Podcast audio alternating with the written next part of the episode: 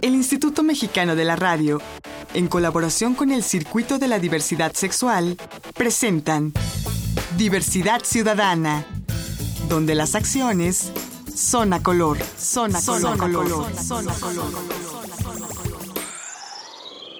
¿Qué tal? ¿Cómo están? Bienvenidas y bienvenidos a Diversidad Ciudadana, aquí donde las acciones son a color.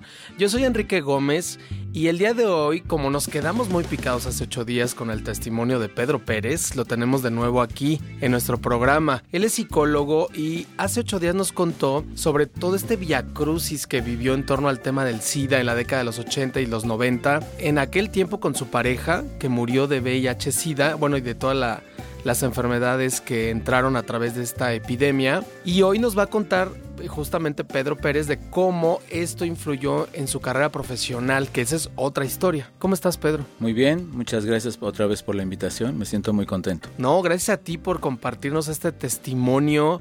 Platícanos, Pedro, porque la semana pasada cerramos el programa y nunca nos contaste todo lo que pasó ante la muerte de tu pareja. Bueno, además de que fue una muerte esperada pero no tan esperada al mismo momento, al mismo tiempo porque realmente no sabes cuándo van a fallecer. En ese entonces los, eh, los enfermos de VIH-Sida fallecían entre crisis y crisis de enfermedad. Entonces Homero había salido de una crisis y entonces estaba yendo hacia la salud y de repente pues tuvo un paro cardíaco y ahí quedó. No te platiqué la vez pasada que hubo un momento en el cual, después de ir a ver a tantos médicos, este Homero eh, decidió que se quería ir. Y entonces él me pidió que si yo lo podía ayudar a que se fuera. Y entonces pues fue un shock tras otro, fue tremendo porque de una manera u otra tú sabes que este tipo de situaciones pasa, pero no es lo mismo a que tú escuches, a que tú lo vivas. Entonces, no, y aparte, tu pareja pidiéndote que lo hagas morir, digo, en, para mucha gente eso es un asesinato y para la ley en algún tiempo y en aquel tiempo lo era. Claro. Hoy ya existe la eutanasia en la Ciudad de México, legal. Puedes hacerlo, se puede hacer en una institución de salubridad, pero en ese tiempo no. No. ¿Y entonces qué ocurrió? Entonces, este, pues bueno, él ya dentro de los diferentes grupos a los cuales habíamos asistido para que nos ayudaran para conseguir los medicamentos, habían unos escuadrones que las llamaban los escuadrones de la muerte, porque en esos escuadrones la gente que recuperaba los medicamentos que no utilizaban los enfermos que ya habían muerto, se dedicaban muchas veces a que los enfermos que ya estaban terriblemente deteriorados pues les daban un empujoncito de, de, heroína en su, en su suero y pues ahí quedaban. ¿Y estos escuadrones de la muerte cómo operaban? Yo no los conocí personalmente, yo sabía de ellos. En alguna ocasión sí conocía a las personas que los contactaban para que fueran a las casas de las personas que estaban enfermas y que los parientes que los atendían pues ya no había nada que hacer. Y entonces pedían que que ayudaran a su enfermo a bien morir. Pues por cuestiones de humanidad, eh, de acuerdo a lo que ellos decían, y también por cuestiones sociales, porque también eran personas de un nivel socioeconómico y cultural muy alto. Y entonces cobraban por este servicio, ¿no cobraban? No, no, ¿Los escuadrones de la muerte? No cobraban. ¿Lo hacían por, por mera...? Lo, lo, hacían por humanidad, porque ya no había remedio. ¿Y qué eran? ¿Médicos? ¿Eran activistas había médicos, yo sabía que habían médicos, yo sabía que había enfermeras, enfermeras jubiladas, médicos también jubilados, y los mismos enfermos que se dedicaban a hacer este alimento parenteral para los enfermitos, y entonces pues ellos los ayudaban. ¿Y no sabes o no tienes el recuerdo si operaban solo en el DF o también en el interior? Creo que nada más en el DF. ¿Y solamente para el tema del SIDA? Eh, sí. No, no entraban a otro tipo de, de enfermedades. No. Bueno, entonces esta situación con tu pareja fue lo que originó que tú te involucraras en el tema más profundamente. Claro, por supuesto, porque de una manera u otra era, era muy terapéutico para mí. Si no hubiera yo tenido ese contacto con estas personas que me ayudaron a conseguir los medicamentos, que me ayudaron a conseguir el, el alimento parenteral, que me ayudaron hasta en psicoterapias de grupo, híjole, yo creo que yo hubiera terminado loco, porque era un estrés de las de 24 horas, una angustia y una ansiedad espantosa por conseguir los recursos económicos para poder pagar los medicamentos, la alimentación especial, eh, la enfermera, este y todo el mundo cobraba y los médicos que llegaban a ir porque eran médicos particulares que estaban especializados en atender este tipo de personas y bueno, pues todos cobraban y había que pagarles, ¿no? Entonces, este, si yo no hubiera tenido en un momento dado a estas personas y a estos grupos, híjole, no sé qué hubiera hecho. No lo podía yo platicar con mi familia, no lo podía yo platicar con mis compañeros de escuela, no los podía platicar con mis compañeros de profesión, no lo podía platicar en el gimnasio, porque obviamente pues me iban a estigmatizar y en ese momento no podía, no me sentía con las fuerzas suficientes y necesarias para poder este, luchar con ello. Pues no, porque tú estabas resolviendo tu problema, ¿no? Como para todavía sumar más guerras en esta lucha. Así es. ¿Y, ¿Y cómo fue cuando murió tu pareja? ¿Qué pasó con la familia de él? Fue una sorpresa terriblemente desagradable porque en cuanto él falleció, en ese momento me dijeron que les regresara a la casa, que les regresara el coche, y pues la casa pues era de mi papá. O sea, ni siquiera era del difunto. No, no, no. El coche era mío, todo estaba a nombre de mi papá, todo estaba a mi nombre, pero ellos eso me dijeron y fue terrible porque ya, ya me querían echar. Y entonces yo les dije que no, que la casa pues no eh, la había comprado eh, el, su hijo, ni su hermano de ellos, que el coche yo lo había comprado con el producto de mi trabajo. Y bueno, se me echaron encima todos de irme a patear la puerta y de irme a, pues a ofender, a faltarme al respeto, a gritarme, a decirme ratero, aprovechado, vividor. Y ¿Cuánto tiempo después del fallecimiento de tu expareja duró este acoso? Como dos meses. Dos meses. ¿Y también intentaron algo a nivel legal? ¿O, solo quedó en.? No, solo, solo quedó en puras habladas. Y pues bueno, creo que se espantaron porque un día la Secretaría de Salud fue a fumigar la casa. y entonces ellos estaban allá afuera y llegaron a decir que bueno, que allá había fallecido fulano, el señor Homero, y que iban a fumigar la casa. Y, obviamente este, pues, todo el edificio, todo el condominio se dio cuenta. Muchos vecinos dejaron de saludarme de mano. ¿En serio? Pero bueno, creo que eso solucionó esa parte. Sí, bueno, el la familia a todo lo que daba, ¿no? Sí, sí, sí, terrible. Bueno, y todo esto repercutió en tu carrera profesional, que finalmente eres psicólogo, Pedro Pérez. Repercutió con mucho aprendizaje. Aprendí mucho en esa parte social que rodea al enfermo de la VIH-Sida y me abrió las puertas para tener más trabajo, porque obviamente algunas personas que eran mis amistades en ese entonces, se enteraron de cómo había yo trabajado con Homero, supieron cómo había yo trabajado con esta ONG de José Antonio Peón y también cómo había yo trabajado con Albergues de México. Y entonces un día me habla un amigo que es médico, casado, heterosexual, ¿verdad? Y me dijo que si estaba yo dispuesto a atender a un subdirector del Instituto de Cancerología de ese entonces. Estaba infectado de VIH-Sida que si yo me aventaba el paquete, yo la verdad necesitaba dinero, mucho dinero, porque cuando... Habías quedado quebrado. Sí, sí, quebrado. Le debía yo hasta el diablo, le dije que sí. Y entonces, pues no solamente fue él, de ahí se fueron en cascada muchos pacientes, a los cuales pues yo empecé a atender ya en su lecho de muerte. A, a, muchos de ellos los acompañé casi casi hasta horas antes de que fallecieran. Eso obviamente me abrió más puertas con otras con otras personas que venían entonces de provincia que tenían sus hijos este, enfermos de VIH-Sida y entonces pues me dediqué a trabajar todos los fines de semana, sábados y domingos en terapias de grupo, terapias familiares, para avisarles y bueno, darles la mala noticia a, las, a, los, a los familiares de las personas que estaban infectadas con VIH-Sida y en fase terminal, la mayoría eran en fase terminal, ya no había nada que hacer, solamente se les daba una buena calidad de últimos momentos de vida y que de una manera u otra, pues bueno, que la familia empezara a aceptar que no solamente el, el enfermo era VIH-Sida, sino pues que se dieran cuenta que el hijo era homosexual, ¿no? Y entonces la gran bronca pues ya no era el VIH-Sida, sino la gran bronca era que el hijo era homosexual. Y entonces tu, tu labor era en varias vertientes. Así es. O sea, tenías que trabajar contra la homofobia. Sí. Tenías que sensibilizar a la gente en materia de tanatología. Sí. Y además tenías que hacer labor en el tema específico del VIH-Sida. Sí. Vaya. Vaya experiencia. Entonces te acercas a este personaje de alto nivel en el sistema de salud mexicano. ¿Y qué pasa? E, ¿Estaba siendo víctima este sector de la epidemia del SIDA?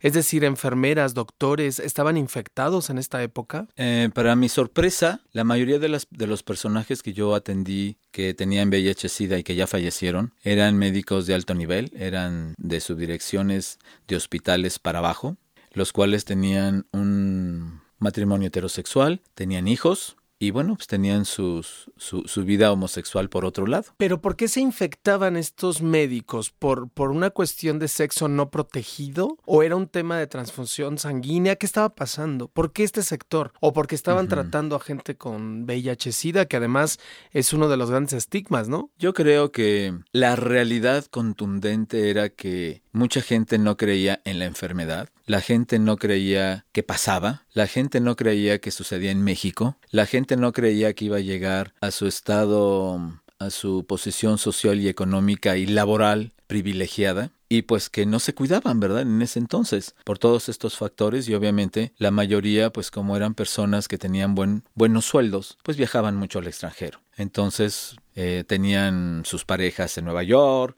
tenían sus parejas en Guadalajara, tenían sus parejas en Monterrey, tenían sus parejas en Houston y entonces cada un mes o cada dos meses iban, tenían relaciones sexuales. Estas personas tenían relaciones sexuales homosexuales con otros señores y obviamente pues se, se infectaron y chistoso, de todos los médicos que, del, que yo pude atender, Ajá. ninguno infectó a su esposa. Ninguno. ¿Y cuántos atendiste? ¿De cuánto estamos hablando? ¿De qué universo? De 10, 12 médicos. No estaban infectadas las señoras. ¿Y sí tenían vida sexual con las esposas? Eh, por supuesto. Ok. Pues eh, no se vayan, estamos platicando con Pedro Pérez, él es psicólogo, que vivió muy de cerca esta epidemia del SIDA en la década de los 90 sobre todo. Uh -huh. Yo soy Enrique Gómez, esto es Diversidad Ciudadana y aquí las acciones son a color. Regresamos. Estás escuchando Diversidad Ciudadana. Continuamos. Estás escuchando Diversidad Ciudadana. Regresamos. Estamos de vuelta aquí en Diversidad Ciudadana, donde las acciones son a color. Estamos charlando con el psicólogo Pedro Pérez, quien vivió en carne propia esta epidemia del VIH-Sida, sobre todo en la década de los 90, pero no solamente a nivel personal como pareja de alguien infectado, sino también como terapeuta en la fase terminal de mucha gente que se infectó en esta época. Oye, Pedro Pérez, cuéntanos, ¿y qué pasó ahí? ¿Por qué no se estaban infectando las esposas? Bueno, Leobardo sí tuvo precaución y utilizó condón. ¿Y en los otros casos? No, ahí sí no llegué hasta ahí porque ya eran ¿Pero casos muy terminales. ¿Qué pasó? Primero, creo que fueron personas que de una manera u otra dejaron de tener relaciones sexuales entre ellos. Creo que en algunos otros casos eh, eran matrimonios este, arreglados en los cuales la señora sabía que el médico pues, era homosexual, pero necesitaba una esposa, necesitaba una familia, y entonces yo creo que ahí fue cuando dejaron de tener, no tenían relaciones sexuales, aunque uh -huh. sí tuvieron relaciones sexuales para tener a sus hijos, uh -huh. porque ninguna de ellas se murió de VIH. Pero ¿cómo reaccionaban durante los procesos de etapa final de estos pacientes tuyos? ¿Cómo reaccionaban las parejas? Híjole, la mujer mexicana es maravillosa. La mujer mexicana que a mí me tocó tratar en esos momentos vivía entre la, entre la fantasía y la realidad en la negación de la enfermedad, en la negación del darse cuenta de que mi marido es homosexual. Creo que la única que vivió realmente un gran enojo fue Lupita, la esposa de Leobardo, y que estuvo enojada mucho tiempo. Ella, después de que Leobardo falleció, ella me buscó para que yo le platicara todo lo que Leobardo me platicaba. Obviamente yo le dije que eso era como un secreto de confesión, que lo que a mí Leobardo me había dicho conmigo se quedaba y que de una manera u otra, aunque él ya había fallecido, yo no le iba a dar un material para que ella constatara o no constatara y sufriera. Y yo creo que esa la, la, llevó a tener mucha ansiedad, la llevó a tener mucha angustia, mucho coraje, y creo que la llevó a, decidir operarse de la columna, y cuando lo operaron de la columna, pues falleció. Pedro Pérez, y entre esta gran cantidad de, de pacientes que te llegaron al consultorio, ¿puedes decirnos qué personajes estuvieron contigo trabajando el tema de, del VIH-Sida? Bueno, quiero decirte que realmente nunca tuve el consultorio. Si algo me caracterizó dentro de esta actividad fue que yo iba a las casas de los pacientes, porque la mayoría pues ya eran pacientes que no podían salir y otros tantos pues no querían ser vistos porque eran personajes públicos. Por ejemplo, este Leobardo, estuve también con este señor Enrique Álvarez, eh, muy impresionante porque nunca pensé que yo fuera a conocer a este personaje, que yo estuviera en su casa. ¿Actor? Sí, era muy impresionante de repente el poder yo interactuar con estas, con estas personalidades. y además... ¿Y el trabajo terapéutico que tú hiciste con Enrique Álvarez Félix fue exclusivamente con él o con alguna pareja, con su familia, su mamá? Nada más él, él en ese entonces vivía con, la, con el señor que, se, que, que trabajó con María Félix los últimos años de su vida y al cual heredó todo. Y entonces lo que él quería era platicar, desahogarse, llorar. Él me dijo que no quería de psicoterapia porque él ya había tomado muchos años psicoterapia. Para hacer sus personajes él había profundizado mucho en el tema de la psicología y que pues, lo que necesitaba nada más era que lo escucharan. Entonces él platicaba mucho de su vida, de sus pasiones, de sus hobbies que tenía de las ideas, sus proyectos de trabajo. Que si era homosexual. Que si era homosexual, que de una manera u otra a él no le había costado trabajo aceptar su homosexualidad. A los que les había costado trabajo su homosexualidad fue a la gente que lo rodeaba y no a él. Ese tipo de cosas. Y los medios nunca reportaron que Enrique Álvarez Félix había muerto de VIH-Sida, aunque sí se rumoró. Bueno, dijeron que había fallecido de un infarto y que le había empezado el dolor por la garganta y que después, bueno, pues llegó el, el médico en la madrugada y pues ya estaba muerto. Pero él me dijo a mí que lo que él tenía era VIH-Sida. ¿Y qué otros pacientes de, de este nivel tuviste? Tuve a un, a un sobrino de un señor judío, de un tal Pepe Guindy, que también falleció de VIH-Sida. También lo fui a ver a su casa. Gente de mucho dinero, de mucha influencia en un medio socioeconómico y cultural muy alto de la Ciudad de México. La mayoría de estos pacientes lo que querían era que yo los escuchara nada más. Yo era como un como si fuera un sacerdote sin serlo, pero que de una manera u otra ellos sentían que expiaban sus sus remordimientos, sus sentimientos de culpa, eh, esas carencias que tuvieron durante sus vidas, eh, explayar sus, sus frustraciones, todo eso, ellos me lo platicaban. Y eso era lo que ellos los tranquilizaba. Oye, y bueno, qué temple el tuyo, Pedro Pérez. ¿Cuántos años viviste todo el proceso de VIH-Sida de tu pareja? Creo que mi duelo duró 11 años. Y luego, ¿cuánto tiempo duró todo este proceso terapéutico de tus pacientes infectados de VIH-Sida? Ay, como 8 años. Casi 20 años, casi dos décadas. No, no, al mismo tiempo que yo viví mi duelo. Ok, vivías lo este, otro. Vivía lo otro. Fue muy terapéutico para mí hacer todo eso. O sea, ¿a ti te ayudó entonces haber trabajado con estos pacientes? Claro, por supuesto. ¿No te quedaste con toda su carga psicoemocional de sus familias, de sus parejas, de sus hijos? Ah, claro, de muchos de ellos. ¿Cómo lo resuelves? ¿O cómo lo resolviste? Híjole, lo resolvía yo mucho reflexionando, cuestionándome. ¿También tomabas terapia por tu cuenta? Ah, sí, obviamente tomaba psicoterapia. Tomé un, una psicoterapia muy maravillosa que es psicocorporal. Ajá. Y entonces este me ayudó mucho. Sí. Y de repente llorando porque me, yo me veía reflejado mucho en el dolor de las familias, de perder a sus hijos, de perder a las parejas, de perder a los papás. Y de pensar que tú también podías estar infectado y vivir lo mismo, ¿no? Unos 3, 4 años viví muy alucinado. No me quise tomar la prueba de Lisa ni del Western Broad. Hasta que un día dije, bueno, me voy a quitar de esto. Fui, me la tomé, eh, salí negativo. Yo ya sabía que no estaba infectado porque creo que es algo que se siente. La mayoría de los pacientes que yo traté, la mayoría sabía que estaban infectados. Por eso empezaron a arreglar sus, sus papeles, sus situaciones familiares, eh, sus propiedades y su vida, su vida misma la empezaron a arreglar porque ellos sabían que se iban a ir.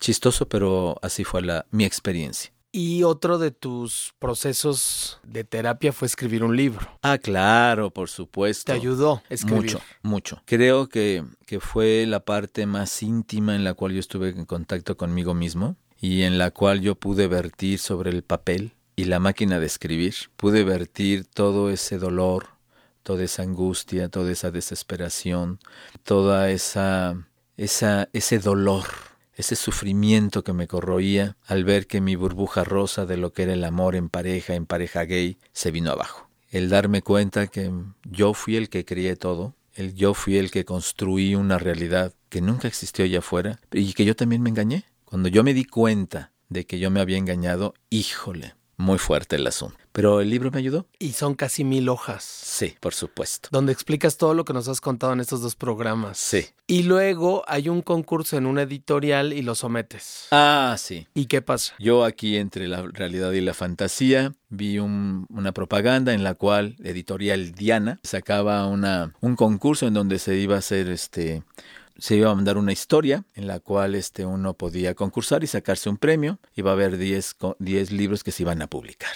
Y entonces yo dije, ay Dios mío, pues ahí va mi libro. Yo quiero que la gente, dentro de todo este proceso que tuve con los enfermitos de VIH-Sida, son, fueron personas que, ok, tenían los recursos económicos para poder sostener la enfermedad, algunos de ellos, pero de una manera u otra eran héroes de su propia historia de vida una historia de vida común y corriente como la tuya y como la mía, en la cual pues no vivimos ni en Estados Unidos, ni en Gran Bretaña, ni somos los grandes escritores, sino somos gente cotidiana, con problemas cotidianos, solucionamos problemas cotidianos, pero somos héroes de nuestras propias batallas. Entonces yo dije, bueno, yo quiero que la gente lo lea. lo lea, para que vea que su propia vida es muy trascendental. Claro. Es muy importante para ellos y que de una manera u otra son héroes. Claro. Y bueno, ¿y quedó? ¿Fue seleccionado? Ah, no. Resulta ser que no queda seleccionado. Ajá. Bueno, casi. entonces? Dije, bueno, pues otra burbuja que se me rompe, ¿verdad?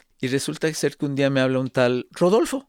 Y este Rodolfo me dijo que él había sido jurado de este, concurso. de este concurso y me dijo que ya sé que eres Pedro Pérez, eh, ¿dónde vives? Y me, le dije, pues yo vivo en Tlatelolco. Y entonces él me dijo, ah, qué chistoso, yo viví ahí con mi hermano, bla, bla, bla, bla, bla, bla, bla, bla, bla. Y este me interesó mucho tu libro. Quiero decirte que tu libro fue de los 20 últimos seleccionados, pero al final quedaron estos 10 libros.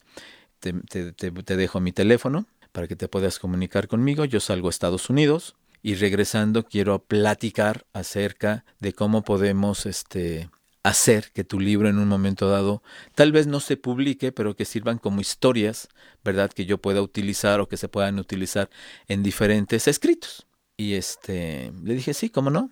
La voz se me hizo conocida y al final me dice, bueno, pues para que me reconozcas mejor, pues yo soy Rodolfo, el que eh, estuvo en el programa de los cachunes. Cachún Cachún Rara. Sí, ese. Rodolfo Rodríguez. Sí. Alias Calixto. Exacto. Que después murió. Y Chin, que se muere. ¿Y de qué murió? De VIH-Sida. ¿Por algo le interesaba tu libro? No lo sé. A lo mejor y sí, ahorita me estás haciendo reflexionar eso, pero puede ser que eso sucedió. Yo supe que se murió, ya no, este, yo hablé, me dijeron que había fallecido y dije, bueno, pues, Pedrito, a otra cosa mariposa. Y bueno, pues nunca se, se ha publicado el libro hasta ahora. Así es. Pero qué tal que en un momento dado se llega a publicar. A lo mejor, ¿verdad? Mientras se publica, gracias por haberlo compartido en este programa, mi querido Pedro Pérez, psicólogo. Muchas gracias por haber estado con nosotros. Muchas gracias a ti y a todo el equipo por la invitación. Pues esto es Diversidad Ciudadana, aquí donde las acciones son a color. Gracias por habernos traído esta historia, Pedro Pérez. Esta maravillosa historia que además no solo te marcó a ti, a tu pareja, a estos pacientes y sus familias, sino marcó al México contemporáneo a una sociedad completa, marcada por el SIDA, que afortunadamente parece que lo estamos superando. Pues les espero en la próxima. Soy Enrique Gómez. Agradecemos la colaboración de Canal G.tv y Foro NH.com. Diversidad Ciudadana, una producción del Instituto Mexicano de la Radio en colaboración con el Circuito de la Diversidad Sexual Diversidad Ciudadana, donde las acciones Zona Color. Zona, Zona color. color. Zona Color.